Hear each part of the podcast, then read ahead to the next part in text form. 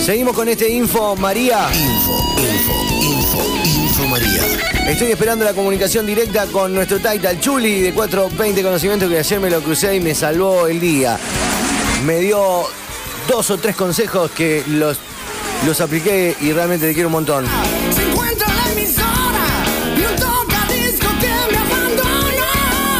Bienvenido al consultorio canábico del Info María con el Chuli de 420 Conocimientos que ya están en el aire con nosotros. Chuli. Hola Chuck, buenas tardes. Hola hermano, ¿cómo estás? Un placer y gracias por comunicarte.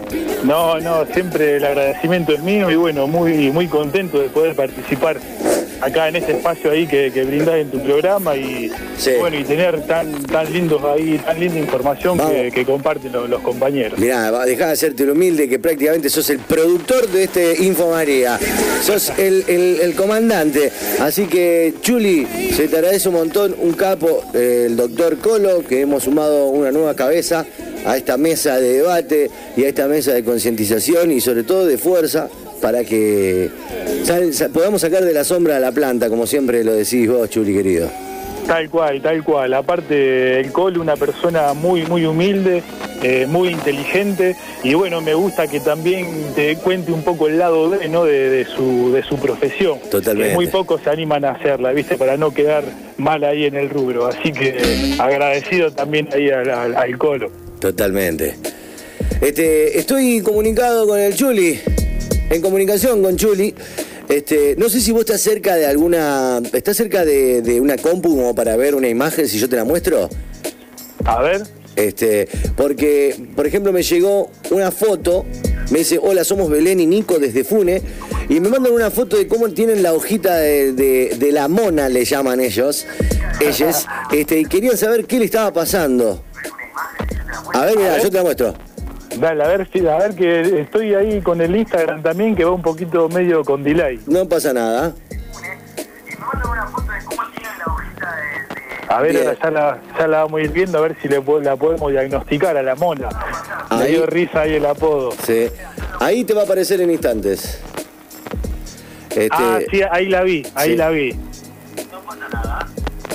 Estamos viendo una Sí, planta. ahí- ahí la estoy viendo. Y e- eso yo, lo primero que, que abordaría sería el tema de las plagas. Sí. Eh, por, por- no por la por la el síntoma que, que ahí que está mostrando la hoja. Sí. Eh, puede ser algún tipo de plagas, así que, que habría que fijarse bien, bien en la parte inferior de la hoja, no dar la vuelta bien minuciosamente, ahí bien atento porque los bichitos son bien chicos. Sí. Eh, porque carencia no, no, no, me, no se me hace algún tipo de carencia que, que se manifieste de esa forma, digamos, en la hoja. Sí. Así que que se fije más que nada, que se fijen ahí los chicos en la- el tema de, de los bichitos ahí que colonizan en, en nuestras plantas. Bien, que se fijen a ver si ven algo y que lo fotografen y de, de última le vamos recomendando alguna forma de tratarlo, ¿cierto? Tal cual. Por lo que vi estaba que también esa, habría que, que verlo también, eh, porque por ahí para diagnosticar así medio el tuntún es Sí. medio complicado. No, claro, Pero bueno, más, más o menos eh, estamos ahí como para, para más o menos ahí en, en un digamos en un espectro de, de lo que puede llegar a ser. Bien. Si no vi mal, estaba en, en- en la tierra, en el Sí, suelo, sí. directamente en la pacha. Sí, directamente a la pacha, por lo que yo también eh, interpreto. Claro, Si no, no, entonces- bien, perfecto. Eh, Juli, sigo. Consulta, me dicen. Tengo una planta en interior y las hojas en la punta se están poniendo negras. ¿Qué puede, qué puedo hacer para recuperar su color? Gracias, me dice Ramón. En el interior y se están poniendo negras, dicen. Bueno, en primera medida eso lo que puede llegar a hacer es un exceso de humedad. Cuando regamos demasiado, eh, lo- los síntomas ¿no? que, que- que manifiesta la planta es eso, es como una, un color marrón oscuro en la punta, ¿no? en la punta de los foliolos de la hoja, y bueno, y luego se va a empezar a abarcar como a secarse entera. Sí. Lo primero que habría, habría que hacer ahí es eh, mermar un poco el, el- el riego, ya que en indoor eh, el riesgo es muy, muy espaciado. ¿no? Lo que uno siempre aconseja eh, u opina de- de- del tema del riego sería Sí. una, dos veces por semana. Dos veces por semana ponerle con que ahora subió un poco la temperatura. No, en diferencia de cuando tenemos la planta en exterior y más con estas temperaturas que el riego ya es casi diario. Pero muy, muy casi seguro que sería un, un, un exceso de, de humedad. En caso de que no sea eso Sí. y la planta esté entrando o la tenga con un fotoperiodo, mejor dicho, de floración, eh, lo que tiene que ver ahí es si no trasplantó esa planta, porque recordemos que eh, la comida en la maceta dura aproximadamente un mes, entonces hay que tener eso en cuenta para cuando se nos pasa, ya sabemos que la planta está hace 30 días que está en una maceta y manifiesta algún síntoma en la hoja, puede ser alguna carencia ¿no? de algún elemento. De una. Entonces, cuando, si está en floración, ese síntoma es eh, puede ser carencia de potasio. Bien. Entonces, a tener esas dos cosas en cuenta. El tema del riego, Sí. de espaciarlo bien. Hay, hay una tabla que, como se dice en la jerga, que es eh, seco, húmedo, seco para regar, ¿no? Esperamos que se seque, Sí. regamos y volvemos a esperar que se seque el sustrato para volver a regar, ¿no? De una. Así que, bueno, teniendo en cuenta eso, y si no, el tema del potasio. Son dos síntomas en la hoja que son muy parecidos. Totalmente.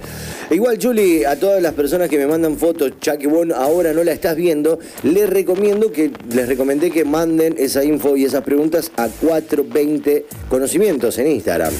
Tal cual, tal cual. Bueno, Cualquier duda pueden mandar ahí la, la consulta que quieran hacer, mandarme fotos que ahí entre, entre todos lo, lo, lo vemos. Vamos. Día miércoles, Info María, la planta sagrada. Hola, loco, buenas ver, tardes. sí, ¿Cómo decime, decime. Hermoso día. Hermoso bueno, día. una consulta para Chuli. Bueno, Sí. el tema del trasplante. Sí. Yo estoy esperando, tengo los plantines que van a estar en marzo del año que viene, supuestamente. Exterior, lo tengo en maceta, una maceta de 10, pero la idea es trasladarlo al piso. ¿Qué, qué- en qué etapa, en qué fecha me recomienda el, el maestro ahí hacerlo? A ver, Un abrazo, loco. estamos en el Info María y responde Chuli. Decime, Chuli. Bueno, para trasplantarlo ya directo a la pacha, siempre lo, lo mejor es que la planta tenga un desarrollo de unos 30 centímetros de alto, digamos. Sí. Porque ya cuando es pequeña, por ahí eh, no, no soporta una lluvia o te la agarra cualquier tipo de insecto y te la, te la come en cuestión de, de horas, digamos, ¿no? Entonces siempre a la hora de meterla en la tierra, eh, es aconsejable que tenga un, una- un tamaño considerable, en unos 30 centímetros. Ya de ahí en adelante la planta no tiene la fuerza como para aguantarse un, un viento, una lluvia, ¿no? O algún que otro bichito. Lo que sí hay que tener en cuenta ahí es que nosotros de- estamos casi todo agosto y septiembre con un fotoperiodo de floración. Entonces lo que se va a correr riesgo ahí es que la planta, ni bien toma un desarrollo del tamaño que hablábamos, unos 40 centímetros, tienda a florecer. Y cuando transcurramos octubre, la planta va a revegetar. ¿Viste? Entonces, si bien la planta ni bien capte el espectro, ¿no? El sol que, que ya cuando llega la primavera va, va a empezar a vegetar otra vez y no va a pasar nada, pero por ahí que la planta pase por ese proceso no, no está muy bueno. ¿Viste? Si es eh, una, una planta con predominancia bien sativa, no, a lo mejor se banque, se banque eh, estos días de, de agosto y la mitad de, de septiembre y no tire a florecer, ¿no? Y siga creciendo porque he visto casos así. Pero tiene que tener un fuerte, un fuerte parental sativo para que no suceda eso. y, pero bueno, teniendo en cuenta que la mayoría hoy en día de las plantas son híbridos, eh, puede ser, viste, de que le tire a florecer, se va a dar cuenta porque va, va a empeluchar, como digo yo, no va, va a ver todos los, los pelitos blancos en la punta de las ramas. Y bueno, eh, ni bien llegue octubre, a mitad de octubre, la planta va a empezar a vegetar otra vez, va, va a abandonar esa faceta, digamos, y va a seguir. Pero bueno, eso por ahí también el que está escuchando y tiene ganas de cultivar, Sí. de, de germinar, que aguante, que aguante hasta la primavera, ¿no? Fines de septiembre, principios de octubre para germinar, como para que la planta eh, arranque su proceso, digamos, bien, ¿viste? Ah, bien, bien. Un, un dato importante. Sigo escuchando. Chuck. Hola. Buenas tardes, Chuck. ¿Cómo te va? Tamara y Ariel. Te hacemos una consulta. ¿Qué semilla nos recomiendan cultivar para que sea más alto el porcentaje de CBD? Por favor, no Dale. la pregunta. Un beso, sí se entendió. Bueno, perfecto. Para, para obtener contenidos altos de CBD, eh, como decimos siempre, le- la, la falta de soberanía de, de semillas siempre nos tiene ahí a la deriva, digamos, ¿no? Eh, siempre cultivamos lo que nos llega a las manos. Eh, lo ideal sería poder conseguir una semilla eh, ya que digamos de que el banco te, te- te discrimine alto, alto contenido de CBD. En caso de que nos llegue una planta que no sabemos qué, qué puede tener, lo que podemos hacer es a la hora de la cosecha esperar que se oxide bien, bien las flores, no que los pelitos se queden en un 100% marrones, eso va a hacer que se degrade un poco el THC y se va a incrementar el CBN, el cannabigerol, que es una molécula que no es psicoactiva. Esto no es opinión, esto eh, la, la información la, la hemos obtenido mediante eh, una investigación que hicimos de una misma planta, hemos cortado eh, en un punto de maduración que más o menos siempre es el óptimo para nosotros, ¿no? Y hemos dejado otra parte de la planta que se oxide bien, que los tricomas se oxiden, Sí. y hemos analizado esa parte y nos hemos encontrado que se había degradado, o sea, había bajado un poco el THC y se había incrementado el CBN. Entonces, si vamos a buscar CBD, que es con una connotación más medicinal, digamos, lo que conviene, si no estamos seguros de que la planta es rica en su matriz de CBD, dejarla que madure bien, bien, que las flores se pongan bien marrones Sí. y ahí sí procedemos a cosecharla. En caso de que sea, y estemos seguros de que sea una semilla rica en CBD, ya la podemos cortar en un punto, no como decimos siempre, con los pelos eh, en un 50% marrón, un 50% blanco, y los tricomas que estén eh, color amba, ni transparente ni marrones. Hay más. Esto es Info María, Chuli. Info, info, info, info María. A ver Hola si está. Chaco, Hola. programón Chucky. Bueno. Eh, estoy esperando a ver qué receta el doctor, pero yo lo que tengo acá en mano ahora a metro es una birra, así que le voy a entrar a la birra. Chaco, ¿dónde se puede conseguir un poco de aceite que le quiero llevar a mi vieja, loco? Bien.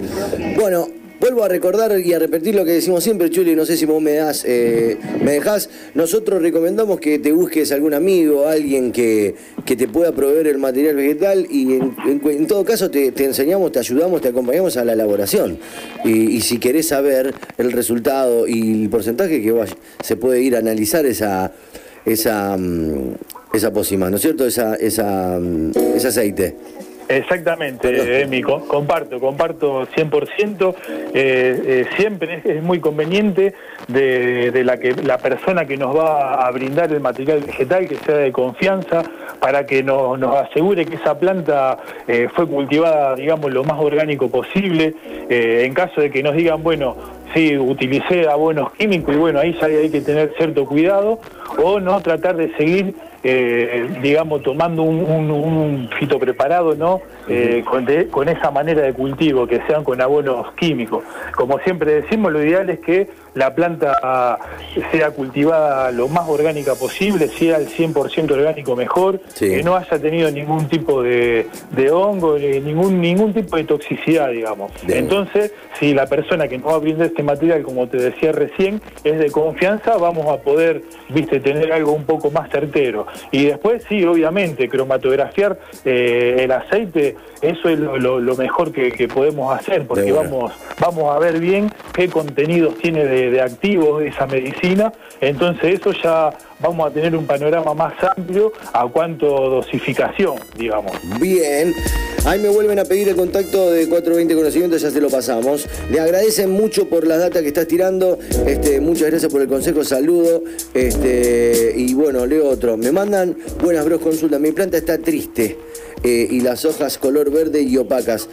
Ahí me la estoy viendo, tiene las hojas muy para abajo, son por lo que veo son, ¿viste esas, eh, a ver, esas hojas bien gordas, bien grandotas, tipo índicas, pero que no, me imagino. Este, se le dijimos que lo mande a 420 conocimientos para que vos puedas ver y, y se lo puedas diagnosticar viéndolo y no, y no por acá, por Instagram, que hay delay y por ahí no se ve tan bien. Bueno, sí, sí, perfecto, que lo mande tranquilamente y que ahí lo, lo vamos lo vamos a poder ayudar. Pero bueno, a cómo me lo describís vos, Emi, Sí. seguramente debe ser una planta con un parental índico. Sí. Y bueno, ¿qué pasa? Veníamos con temperatura de, de menos de 10 grados. Sí. Y ahora nos encontramos con temperatura de 30 grados. Hacer un parental, un fenotipo índico, al tener más superficie la hoja, evapora mucho más humedad. Entonces, eh, lo- uno de los principales síntomas de las hojas de caída es un estrés hídrico, es falta de agua. Entonces ahí hay que tener, viste, en cuenta eso. Sí. Eh, con las temperaturas hay que hay que mirar bien el incremento de agua que vamos a hacer, no pasarnos, no pasarnos porque por ahí el exceso de, de humedad nos puede llegar a producir hongo y eso por ahí es peor Bien, todavía. otra de las cosas que también estoy viendo acá, que yo estoy viendo la foto, a ver, ha- ha- haceme zoom, Carlos, por favor. No sé si está, estoy viendo como la tierra mojada, la acaba de regar y le tiró el agua también encima a la planta, que por ahí nos aconseja hacerlo de día eso, ¿cierto? Que en la planta no le caiga el agua de día encima de la hoja por, por el sol, más que nada. Tal cual, tal cual. Bueno, si regó, en cuestión de 20 minutos la- las hojas tienen que volver a, a erguirse, digamos, Sí. a levantarse. Bien. Eh, y bueno, lo que vos decías sí es, es cierto. Eh, se riega cuando antes de apagar las luces, ¿no? Para que alguna gota que quede en la hoja no nos cause el efecto lupa y nos cause una quemadura en donde después en esa lastimadura que tiene la hoja no va a producir la fotosíntesis. Y en caso de, de que esté en exterior, siempre a la mañana temprano o a esta hora ya con el ocaso del sol, ¿viste? Eh, pero bueno, eh, volviendo al, al diagnóstico que, que tiene esa planta, eh, puede ser que sea falta de agua. El otro diagnóstico que puede ser, puede ser un, un exceso eh, que la, la persona se tiene que dar cuenta, un exceso mucho de humedad, o sea que, que- que esté el, el- el sustrato constantemente húmedo Bien. y ese genere el hongo fosarium, que el hongo fosarium hace que la planta se ponga toda triste. Pero ya también te da un, un síntoma de donde las plantas empiezan a generar una clorosis, se empiezan a poner amarillas, no quedan del color verde. Eso, que no, claro. no es lo que no, no- no es justamente lo que te decía ahí el oyente. Bien, a ver. Gracias chicos, gracias. Bueno, ahí contesta la señorita. Y bueno, me mandan. Hola Chuli, hola Chucky, dice, ¿qué me recomiendan para obtener semillas de mis plantas? Y, y- y a su vez dice, si alguien quiere bosta para abono, tengo muchas, solo comuníquense. Bien ahí, ese oyente. Perfecto, ¿Qué re- perfecto. ¿Qué bosta Bueno. tiene? ¿Qué, qué debe ser bosta de vaca, de caballo? Claro, bueno, eso tiene que estar eh, bastante compostado, digamos, porque por ahí si la, la metemos media cruda nos puede desbalancear, viste, la, la- la dieta que, que- que, digamos que ejerce la planta. Sí. O sea, la, hay que hay que dejarla secar bien y en el mejor caso mezclarla con un poco de sustrato De y ahí agregársela a la planta. Pero bueno, es, es una, una fuente rica en, en nitrógeno. Bosta de eh, caballo, dicen. Bosta, de- bosta de caballo, bueno, tal cual. Eh, sí, es una fuente rica de nitrógeno, pero bueno, como decía, hay que dejarla secar bien, que se descomponga lo más posible y en el mejor de los casos mezclarla con un poco de sustrato y agregarla. Bien. La otra pregunta que hizo, ¿cómo obtener semilla? Bueno, la, la forma casera de obtener semilla es mediante eh, un macho y una hembra. ¿no? Eh, tenemos que elegir un macho, en caso de que tengamos un bu- una, una buena planta macho, lo que podemos hacer es dejarla al lado de la, de la planta hembra, cuando la planta hembra empieza a ovular, que eso sucede cuando la planta empieza a florecer, en ese estadio el macho es cuando lo- los estambres, no Lo- los huevitos, los sacos de polen empiezan a generar polen y van a abrir esos sacos y bueno, y va a fecundar la, la planta. Entonces de esa manera en los cálices es donde se guardan la- las semillas. En vez de generar, eh, digamos, cálices con, tricoma, va, a generar semillas. Eso es una, de las formas que tiene como para, para obtener semillas, digamos. Totalmente. Este, dado esto, dicho esto, este, estamos llegando ya al final, Chuli querido, y ha sido realmente muy, muy amplio el programa de hoy y hemos podido complacer y responderle a muchísimas personas. Y además también de incorporar al, al coro, que, que fue una data, una data interesante hoy. Sí, la verdad que un programón, un programón y bueno, como te decía al principio, muy contento, muy contento, Chuck, de, de poder llevar adelante este espacio que no, no es nada poco, Lo ya sé. que, la, que si no me equivoco el artículo 8 de la ley 27737 eh, pena a las personas que eh, divulgan información sobre esto. Entonces, a pesar de todo eso, creo que le, metemos la, la- la mejor vibra, le ponemos el pecho eh, para compartir y democratizar más que nada la información, ¿no? Totalmente, y, y esperando solo conciencia y esperando que realmente este, la gente despierte y vea acá un- una especie, no, no una especie, sino un camino hacia la protección espiritual y física de las personas y, que eh, con solo eso apoyen y sigan de cerca todas las luchas, toda la fuerza que se está haciendo desde nuestro humilde espacio hacia todos los espacios que nos inspiran y que, se, que día a día eh, se despiertan para seguir y para poder conseguir este derecho que, que todo el mundo se merece, poder cultivar y poder tener su eh, dosis para uso recreativo o uso medicinal. Te quiero mucho, Chuli.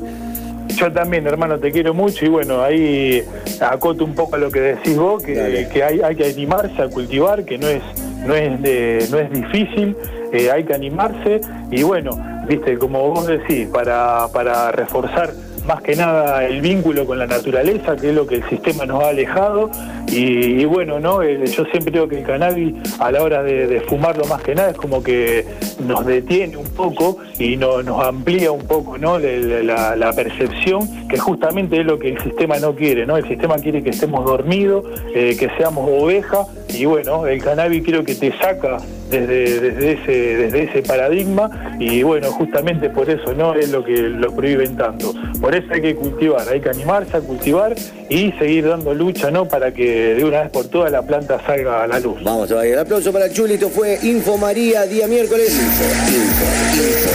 Nos retiramos del aire, ya viene Marisa de noche. Gracias Chuli, un beso a la familia te- y nos vemos el próximo miércoles. Gracias, hermano, un abrazo grande. Chao, chao.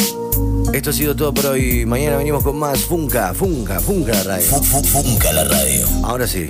Chao, Carlos. Cuando digo Carlos, digo Carlos Caradero en los controles, quien te habla Chuck en el descontrol. Se cumplen 30 años de 1989. y usuarios. Sí. Que bueno, nuestro objetivo justamente es brindar información de calidad para que la gente pueda tomar decisiones conscientes e informadas eh, en sus tratamientos con cannabis. Y bueno, y además trabajamos otras plantas, eh, tenemos un enfoque un poco más holístico, pero bueno, el enfoque general es pensar que la persona tiene que lograr eh, una autonomía y un empoderamiento para poder llevar adelante eh, su vida, más allá de- de sus terapias. Totalmente. Un profesor de, de química, ¿usted cómo, cómo llega al- al- a la planta sagrada? ¿Antes, después o estudiaste por eso mismo? Y eh, eh, entre medio, digamos. Sí. Eh, bueno, primero me recibí de, de farmacéutico Ajá. y luego arranqué el doctorado en ciencias químicas acá en la Facultad de Bioquímica. Y, y sí, eh, la planta sagrada llegó en ese segundo proceso, ahí en el proceso de, de investigación, pero no, no desde lo laboral, sino desde el sentimiento. Y justamente de ahí eh, que uno lo, lo siente, es decir, bueno, uno puede eh, desde la academia ir a, a estudiarse todos los libros relacionados a esto, lo que es el cannabis, pero también eh, uno que, que está ahí en el mundo del conocimiento sabe que hay cosas que van más allá de lo que uno pueda leer y que se da desde la práctica, desde eh, la práctica de cultivo y bueno, de- desde la experiencia. Y ahí que bueno, hay personas que a pesar de no, no estar y no haber eh, transitado caminos académicos, Sí. eh, han transitado caminos canábicos y que tienen una sabiduría enorme. Y bueno, ahí el, el SEBA es uno de ellos.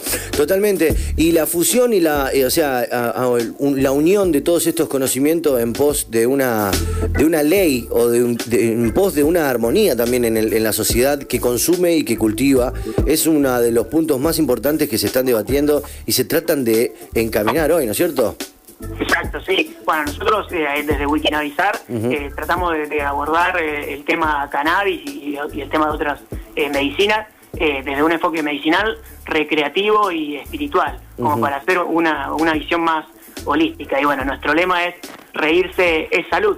Y bueno, eh, en base a eso, justamente lo, el título de la charla era, eh, bueno, el cannabis, Sí, ¿es sí. un bien eh, de consumo o es un, o es un bien social? Totalmente. Ahí veníamos con, con esa pregunta porque justamente al, pensar el cannabis de manera accesible para el pueblo, hoy estaba leyendo y viendo videos que eso sucede en Uruguay.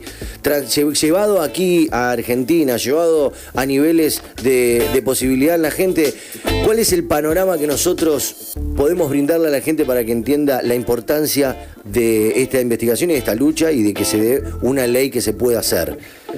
Por eso. Eh, yo les, les quería eh, hacer como un, un análisis partiendo de, de justamente eso, decir, bueno, tengamos cuidado eh, tomemos a, este, a esta medicina, a esta Sí. planta sagrada, Sí. como tiene que ser, eh, desde un enfoque de, de que es un medicamento, que es un bien social y no es un bien de consumo. Y por eso Claro. eh, quería contarles un poco sobre, sobre cómo es todo esto de, de la farmacia, la industria farmacéutica, cuáles son los intereses que están de por medio, que hacen de que, bueno, que parece que nos enteramos hoy que, que el cannabis tiene tantos usos, a pesar de que es una planta que se usa hace 12.000 años. Totalmente. El doctor Colo en el aire tocando este tema tan importante del cannabis, ¿bien social o bien de consumo? Te escucho. Exacto, bueno, eh, lo que le decía, eh, nosotros pensamos que, que reírse es salud y de ahí voy a partir y vamos, Vamos a pensar todavía. entonces qué es, qué es la salud. Sí, sí. Eh, eh, bueno, ustedes sabrán que la salud es un derecho humano fundamental, digamos, es un instrumento indispensable para el ejercicio de una vida plena y, y este derecho eh, humano está reconocido en numero- numerosos tratados, pactos internacionales, bueno, de hecho la Organización Mundial de la Salud Sí. se genera para eh, garantizar este derecho en todas las personas, cualquiera sea su distinción de raza, religión, ideología política, Ujú. condición económica y social. Y bueno, eh, los medicamentos, en lo que es salud, constituyen un pilar eh, básico fundamental, digamos. Eh, sin, sin embargo, en el caso de cannabis, que hoy en día eh, lo más extendido es su uso medicinal, las políticas relacionadas al uso del mismo se, se ven enfrentadas a poderosos intereses de las leyes del mercado. Y bueno, lo- los medicamentos, como en este caso cannabis, no pueden entenderse como una mercancía más. Sí. La salud eh, no es una extensión del mercado. De, de estos medicamentos depende en muchos casos la vida o la muerte de una Sí. persona. Y a veces no, no hay que ser no eh, tan al límite, decir, bueno, la vida o la muerte, sino, por ejemplo, el cannabis quizás no te salva de morirte, pero Sí. un paciente eh, terminal con una enfermedad oncológica quizás llega a, a la Santa María y, y cambia su calidad de vida en esos últimos meses de su vida y eso es muy importante, la Sí. forma en cómo, cómo va a poder transitar ese momento. Te hago un en paréntesis que es algo que siempre destacamos, que el cannabis acompaña y no que, que salva, este, y que ayuda muchísimo en el tratamiento y al cuidado de la persona, eh, sea atra- atravesando la patología, la enfermedad o el momento que sea. Disculpame que, te, que, que te, te hice ese paréntesis. Por eso, sí. Y, y bueno, eh, visto, digamos, todos estos, estos usos y la relevancia que tiene el cannabis y cómo cambia la vida de la gente y la calidad de vida de la gente, eh, la accesibilidad a medicamentos de cannabis que sean de calidad, seguros Sí. y que puedan utilizarse de una forma, digamos, racional, eh, debería estar garantizada. Pero bueno, eh, vemos que muchas veces estamos ante lo que, bueno, en términos teóricos sería una orfandad terapéutica. Claro. Los ¿Te puedo hacer- pacientes Sí. no encuentran ni en el Estado ni en el mercado alguien que le dé la medicina. Claro. De hecho, le ponen trabas y le ponen problemas eh, legales y demás. Lo que sucede también es que, por ejemplo, eh, siguiendo la explicación tan clara que vos nos das de Colo, eh, hoy por hoy el tema de la, de la marihuana, hoy por hoy nada, ya se viene discutiendo. No es lo mismo que una persona en su casa se pueda preparar los sintéticos o las drogas de diseño que también se venden legales en la farmacia, sino que es mucho más natural y mucho más sencillo y mucho más eh, y tiene muchos más beneficios. Por eso Exacto. tanto palo tiene, tiene eh, la ley en la cual una persona pueda cultivar en su casa. Exacto, y bueno, y ahí me gustaría justamente hablarle de, de cómo es que se llega a esas leyes. ¿Cómo? Es decir, bueno, Sí. ¿por qué eh, recién ahora nos damos cuenta que el cannabis es medicinal? ¿O por qué se han frenado investigaciones y desarrollo ligadas a cannabis? ¿Por qué está prohibido la tenencia, el consumo y demás? Y bueno, de ahí que ese, esa, al menos como lo pienso yo, está muy relacionado a lo que es el ámbito farmacéutico. Sí, sí. Eh, en sí, bueno, ustedes imaginarán, la farmacia es una de las profesiones más antiguas. En su momento, qué sé yo, Sí. no estaba institucionalizado el farmacéutico, pero podía llegar a ser un brujo, un sacerdote que hacía, preparaba los medicamentos y los dispensaba. Sí. Eh, luego, con el tiempo, la sociedad eh, decidió que era necesario que haya un, alguien que tenga un conocimiento y para eso, bueno, se crearon las carreras de farmacia y demás, para que haya un profesional que eh, resguarde la salud de la población en cuanto a temas eh, de medicamentos. En un comienzo el farmacéutico eh, cumplía este rol, es decir, bueno, en lo que es medicamento fitoterápico, el farmacéutico era el que se encargaba de cultivar la planta llevarla adelante, hacer la extracción, bueno, brindar el medicamento a la persona que lo necesitaba, en el momento que lo necesitaba y para los casos que era necesario. Pero luego, eh, con la revolución industrial, ya desde hace un tiempo, digamos, eh, se reemplazó este rol de- del farmacéutico de, de productor de medicamentos. Hoy los farmacéuticos más que nada están en, en la dispensa, en las oficinas de farmacia que uno puede encontrar Ujú. distribuidas en toda la ciudad, digamos, en, en todo el, el país, pero ya ese rol de, de producción magistral se ha dejado de lado. ¿Y por qué? Eh, tendremos que pensar por qué, digamos, se dejó de lado si los profesionales estaban preparados para eso. Bueno, porque la industria, eh, cuando arrancó con lo que es la producción de medicamentos, eh, venía con todas las banderas de que de esa forma se iban a poder hacer medicamentos más efectivos, Claro. de mayor calidad, Claro, claro. eh, más baratos, y que además la industria iba, como está ligada al poder económico y, y, bueno, eh, sus fines de lucro, iba a invertir en que haya más innovación y desarrollo de nuevas sustancias que le salven la vida a las personas. Pero bueno, es que justamente ese es el problema, es decir, bueno, ellos van a invertir en investigación y desarrollo, pero si van a invertir en investigación y desarrollo, eh, van a pedir también proteger esas innovaciones y desarrollo. Es así que, bueno, hoy contamos con eh, acuerdos que protegen la propiedad intelectual y que hacen que si un laboratorio, por ejemplo, produce un medicamento, lo patente y tenga la posibilidad de explotar esa molécula, por ejemplo, Sí. por 20 años. O sea, es un tiempo bastante largo como para recuperar el rédito de esa investigación. Claro. Sin claro. embargo, no todo puede patentarse. En eso, eh, bueno, hay un acuerdo que se hizo que se llama eh, los acuerdos de derecho de propiedad intelectual, Ujú. se aclara explícitamente que, por ejemplo, variedades vegetales y procesos eh, relacionados a, a procesos biológicos Sí. no pueden ser patentados. En eso entraría, la, eh, entraría ahí el cannabis también. Claro, el cannabis no puede, no pueden patentar cannabis eh, sativa, Sí. cannabis especie. Claro. Tampoco el proceso de la obtención del, del THC. Justamente eso, doctor, que disculpame si te corté, quería hacerte una pregunta relacionada a eso. ¿Cuál va a ser la relación que va a tener la farmacia con, por ejemplo, un Estado y, con, por ejemplo, con un consumidor? Si nosotros ya tenemos un panorama en, en Uruguay, que creo que en Uruguay, o sea, está permitido el banco, vos podés cultivar, pero igual podés ir a comprarla. O sea, Claro, la relación ahí es farmacia directamente Estado, no, no con el consumidor directamente. Este, en caso de, por ejemplo, poder blanquear tu cultivo para proveer en investigación y esas cosas. Sí, bueno, en ese sentido, eh, ahí, bueno, vamos a tener que, que hacer una diferenciación. Yo creo que, que estamos ante dos situaciones diferentes. Va a haber personas que van a buscar en el, en el cannabis un medicamento más. Ujú. O sea, van a tener una patología, dolencia eh, o algún problema y van a buscar en el cannabis una solución al igual que buscan en, qué sé yo, en ibuprofeno o en otros eh, en otras moléculas.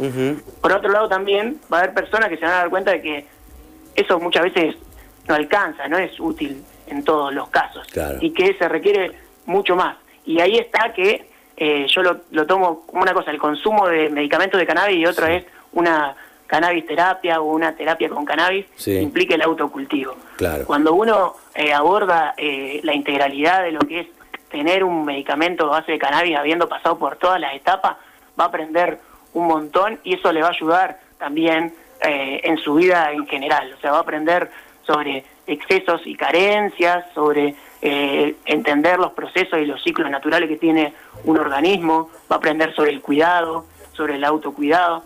Y bueno, eh, es algo que va mucho más allá de, de lo meramente biológico, decir, bueno, el THC es antiinflamatorio, entonces me sirve para Claro. una inflamación. Y bueno, ahí es que eh, yo creo que a, a futuro me parece que el- va a haber, vamos a contar probablemente con medicamentos a base de cannabis que van a que van a salir probablemente de las farmacias, pero que sea, esos medicamentos sean garantizados por por el Estado, que, no se lo coma, digamos, a, a esto no se lo coma la, la industria. Está bien, sería como directamente de, de la producción del Estado hacia la góndola de la farmacia. cero pero además impuestos, de eso- cero impuestos y o qué. Claro, pero además de eso también, va, yo creo que también va, va a estar eh, contemplado el autocultivo, Sí. los clubes de cultivo, relacionado a lo que te decía, a esa diferencia que no es lo mismo solamente ir a, ir a buscar eh, el gotero o producir el, el medicamento que puede llegar a eh, solucionar otros problemas de, de la gente. Sí, y bueno, en ese, en ese caso, si las personas eh, van a estar llevando adelante sus terapias, produciendo sus propios medicamentos, yo creo que los farmacéuticos también van a, van a poder ayudar, como está pasando, por ejemplo, al día de la fecha, como, eh, lo que es la unidad de optimización de la farmacoterapia, de la facultad, que es un convenio entre la Facultad de Bioquímica y el Colegio de Farmacéuticos, ellos hacen, eh, los pacientes van y se les hace una entrevista, se analiza los medicamentos que están tomando y bueno, Sí. se les da consejos y se le hace un seguimiento como para que la terapia se lleve eh, positivamente. Mirá qué interesante eso, no tenía ni idea, o sea, nunca había escuchado algo así.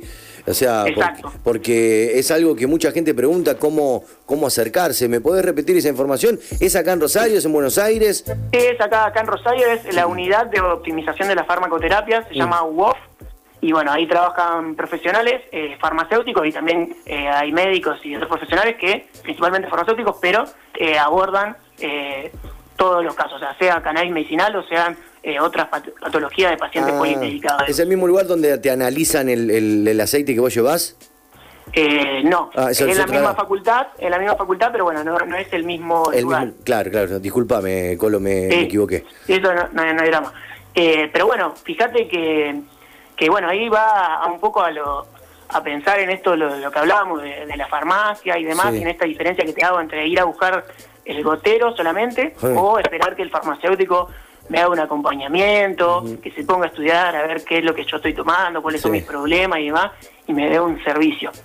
Bueno, el problema que tenemos eh, los farmacéuticos es ese, decir, bueno, eh, hoy como forma la farmacia forma parte de lo que es la cadena del medicamento, es Sí. el último eslabón, Sí. pero es, eh, digamos, la cola de- del león, podemos decirle. Sí, sí, sí. Y bueno, claramente los farmacéuticos no son los que tienen eh, el volante de la situación.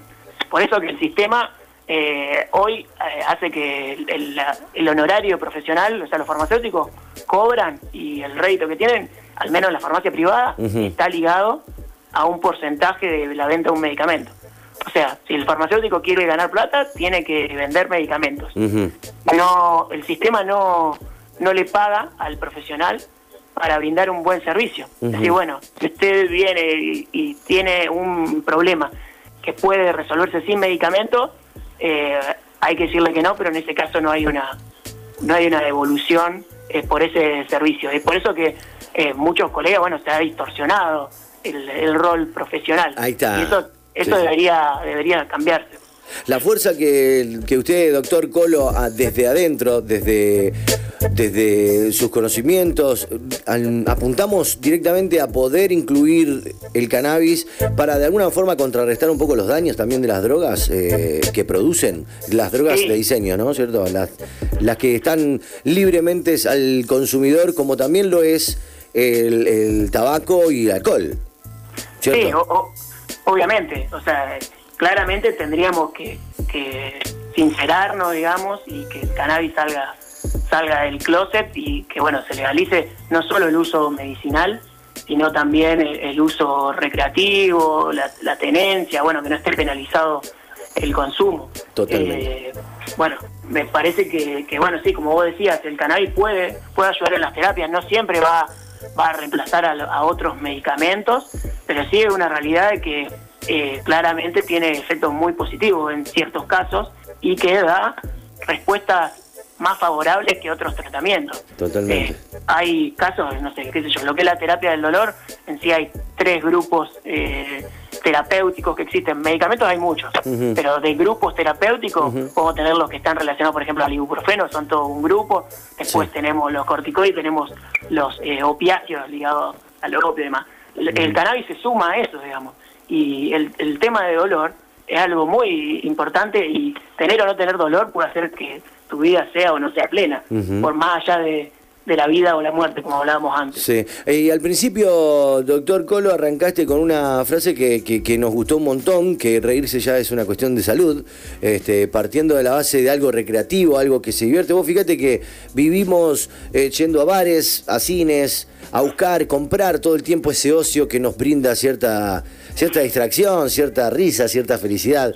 digamos que por ahí el autocultivo, el consumo de, de- de marihuana como uso recreativo, yo creo que desde uso recreativo hasta el uso medicinal es como el mismo, el mismo sentido. Es que si, eso es lo que hace más fuerte quizás al- a la conciencia de la persona que atraviesa la enfermedad y sobre todo que atraviesa el, digamos, el ciclo de consumo. Porque hay gente que solo la fuma en ciertos momentos o solo la, la usa en ciertos momentos.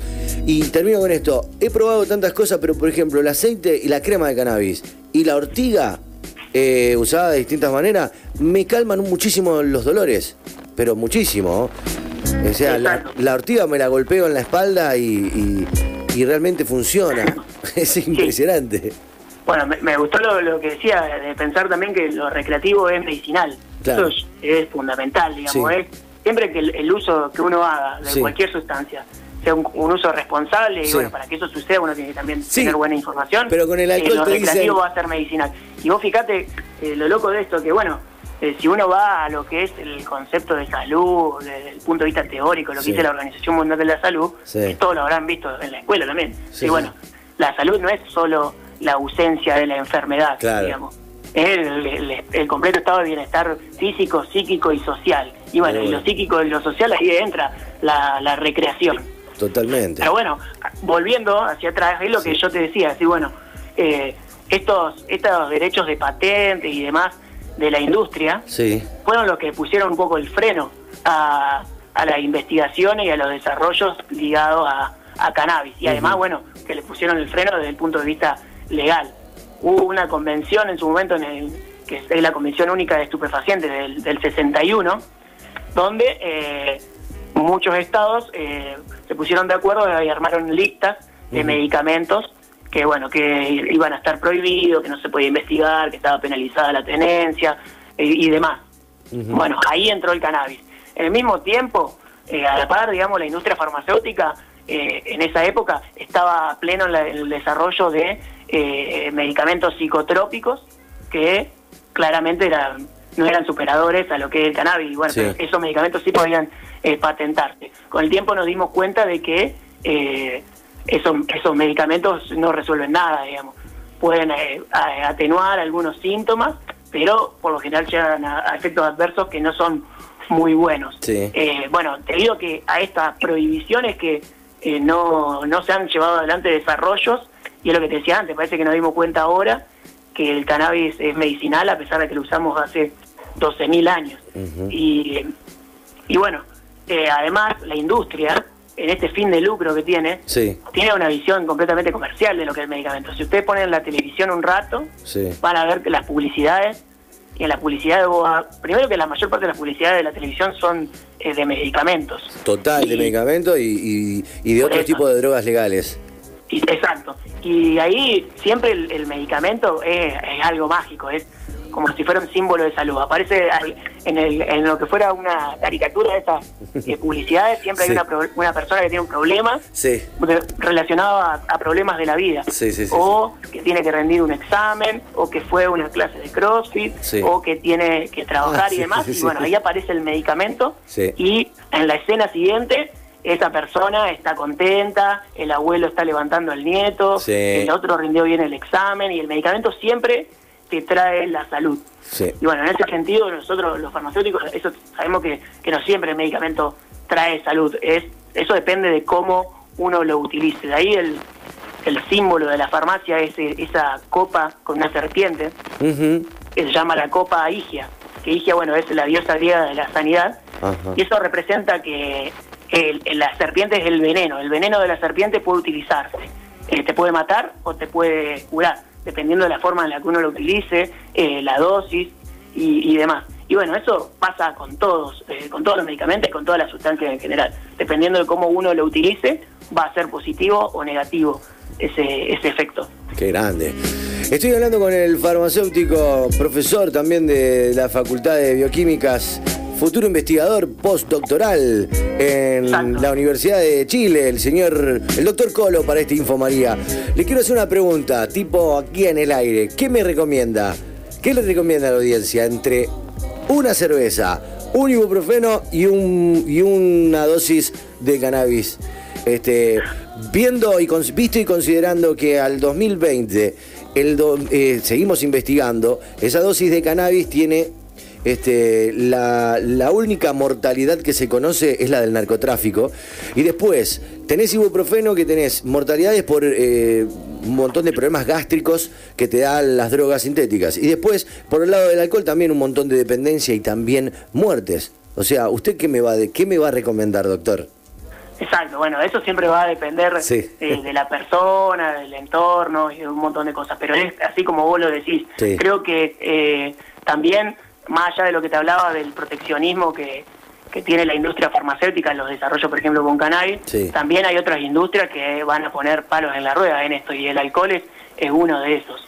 Uno al llegar al, al cannabis se da cuenta que, que existe otra cosa, que existe otra forma de recrear, de buscar el, el estado ese de embriaguez, que no es algo que lo hagamos ahora porque vivimos en una sociedad de consumo, sino que se hizo siempre, digamos. Si uno eh, se pone a estudiar eh, otras civilizaciones va a encontrar de que siempre eh, existió el uso eh, recreativo y ritual de, de sustancias. Yo no y bueno, el cannabis es una de ellas. Si, si el cannabis se utiliza de una forma racional, la verdad es que tiene más, eh, tiene aspectos positivos y son pocos los negativos en comparación con el alcohol. Eso es, es claro, ¿no? No hay una, una relación científica que diga el alcohol y el tabaco son legales por esto y el cannabis no. Eso no existe, es, es una mentira. digamos. Vos sabés, doctor, que ahora no me puedo acordar quién fuera en Estados Unidos que acompañase en la ley o el- esta teoría escalonada de que eh, la marihuana era la puerta hacia un montón de otras males. O sea, eh, después de la marihuana venía, entonces yo me acuerdo porque me crié con eso. No, que, el- que el- la marihuana te lleva a la delincuencia, te lleva al alcohol, te lleva a otras drogas. Yo lo tengo más entendido por la misma televisión, por lo mismo, por los mismos medios y también por el alcohol. El alcohol es quizá una de las puertas que más le pega a la adolescencia. Obviamente, sí. eh, Yo o sea, digo, no, opino. Y uno es sincero, la mayor parte de la gente ha logrado su estado de embriaguez eh, en la adolescencia y con alcohol, digamos, Sí. no con otras sustancias. Es más raro que se comience con otras con otras sustancias. Y bueno, lo que te decía antes, digamos, como que eso es el buscar el estado de embriaguez es algo normal. Después, eh, obviamente que hay que saber controlarlo y demás. De- Pero bueno, hablando del tema de cannabis, por ejemplo, eh, lo que es el modelo holandés, que ellos legalizaron legalizaron el, el cannabis para el uso recreativo y demás y están en los- por ejemplo los coffee shop en Sí. el coffee shop no se puede vender ni tabaco eh, ni alcohol y lo que ellos plantean es decir bueno eh, teniéndolo legalizado justamente eh, evito y saliendo de los coffee shop y demás Sí. evito el efecto góndola digamos el efecto góndola sería que la persona hoy para acceder a cannabis tiene que ir a acceder por el narcotráfico a veces y eso lleva a que caiga en las garras de personas que lo van a llevar por otros caminos, que no son el camino del cannabis, que bueno, tiene claras diferencias con, con otras sustancias. Totalmente. Doctor, te puedo aplaudir porque llegamos a la tanda final. Vale, buenísimo. Eh, la verdad que es un placer y una realmente un orgullo que podamos ir aunando y sumando criterio, conocimiento y lucha a este aire Sí, radial. Por eso, Vamos- lo- Sí. así que bueno, justamente en base a esto les, les recuerdo que, que nosotros somos el colectivo Wikinavizar Sí. y los invito a luchar por, por el derecho a la salud de las personas y a trabajar activamente para que la Santa María no sea devorada por el mercado, sino que sea una herramienta más para el crecimiento de las personas. Totalmente. Eh, para esto tenemos que, que trabajar activamente, hay que ser civilizadamente desobedientes, como dice cultura profética, y bueno, sacarse las caretas. Por eso le digo que eh, saca, prende y sorprende. Fumando es como la gente se entiende. Esa ultra voz de la conciencia no miente. Así que bueno, Grande. muchas gracias. Somos Wikinavizar y bueno, pueden visitarnos en nuestra página, eh, wikinavizar.com y nuestro Instagram, wikinavis.ar. El doctor Colo pasó por el Info María del día miércoles. Info, info, info, info María. Vamos a la tanda y venimos luego con el consultorio canábico del Chuli de 420 Conocimientos. Gracias, Colo, y un, y un saludo a la familia. Muchas gracias. Chao. Tanda de las 17.30, rápida, rápida. Y vamos a, a responder las inquietudes de la People Real Funquera en este Info María. Día miércoles, Info María, la planta sagrada. Red Ten 105.5 MHz. MHz. Red Ten. La ciudad pasa